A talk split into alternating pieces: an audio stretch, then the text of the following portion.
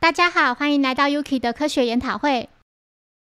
今天要带来第四十七集《运动俱乐部杀人事件》。这集是动画原创。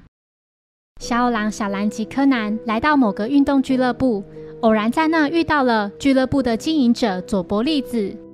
之后，几人来到室内泳池，见到了跳水选手西条直也、陈赖圭一，以及戴着耳环的游泳选手木岛久。当晚。木木通知小五郎，表示跳水选手西条直也已身亡，死亡时间在晚上八点至九点间，死因是溺水，尸体完全呈现出溺死的特征，从鼻子和口中可看到泡沫，耳朵里有少量出血，这是因为水从鼻子和嘴巴进入，对内耳造成压迫的关系。柯南注意到死者的额头有被撞到的痕迹，且泳帽上还有血迹。木木认为跳水的危险性非常高，也许死者是在做跳水练习时，额头不小心去撞到跳板的。住在对面公寓里的老人是唯一的目击者，但他只有看到跳水的过程。柯南来到置物柜区查找线索，在某个置物柜中闻到有乙醚的味道，坚信这是一件谋杀案。接着登门拜访那位目击者，并在屋内看到老爷爷当时所画的跳水过程。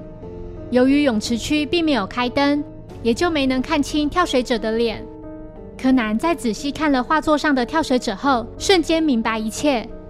他把小二郎引到跳水高台，并麻醉他，接着变身为他的声音对大家说：“跳水台边缘并没有发现血迹或毛发，这些都是凶手故意做的掩饰，为了让其看起来像是跳水练习而发生的意外。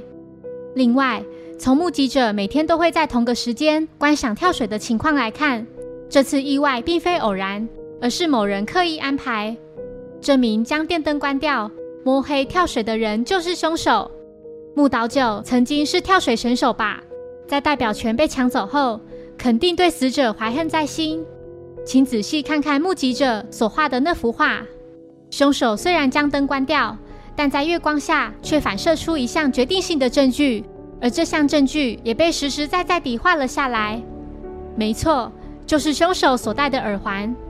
木岛久认罪并说：“半年前我出了车祸，当时在后座的女友受到严重的伤害。西条不知道从哪里得到的消息，就向负责人及大会委员们揭发这件事。后来我就以身体不适为由，把代表选手的资格让给他。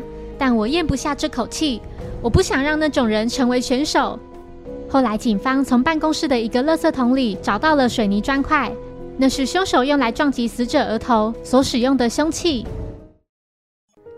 谢谢收听，如果喜欢本节目，欢迎小额赞助给我支持，谢谢。那我们下一集再见，拜拜。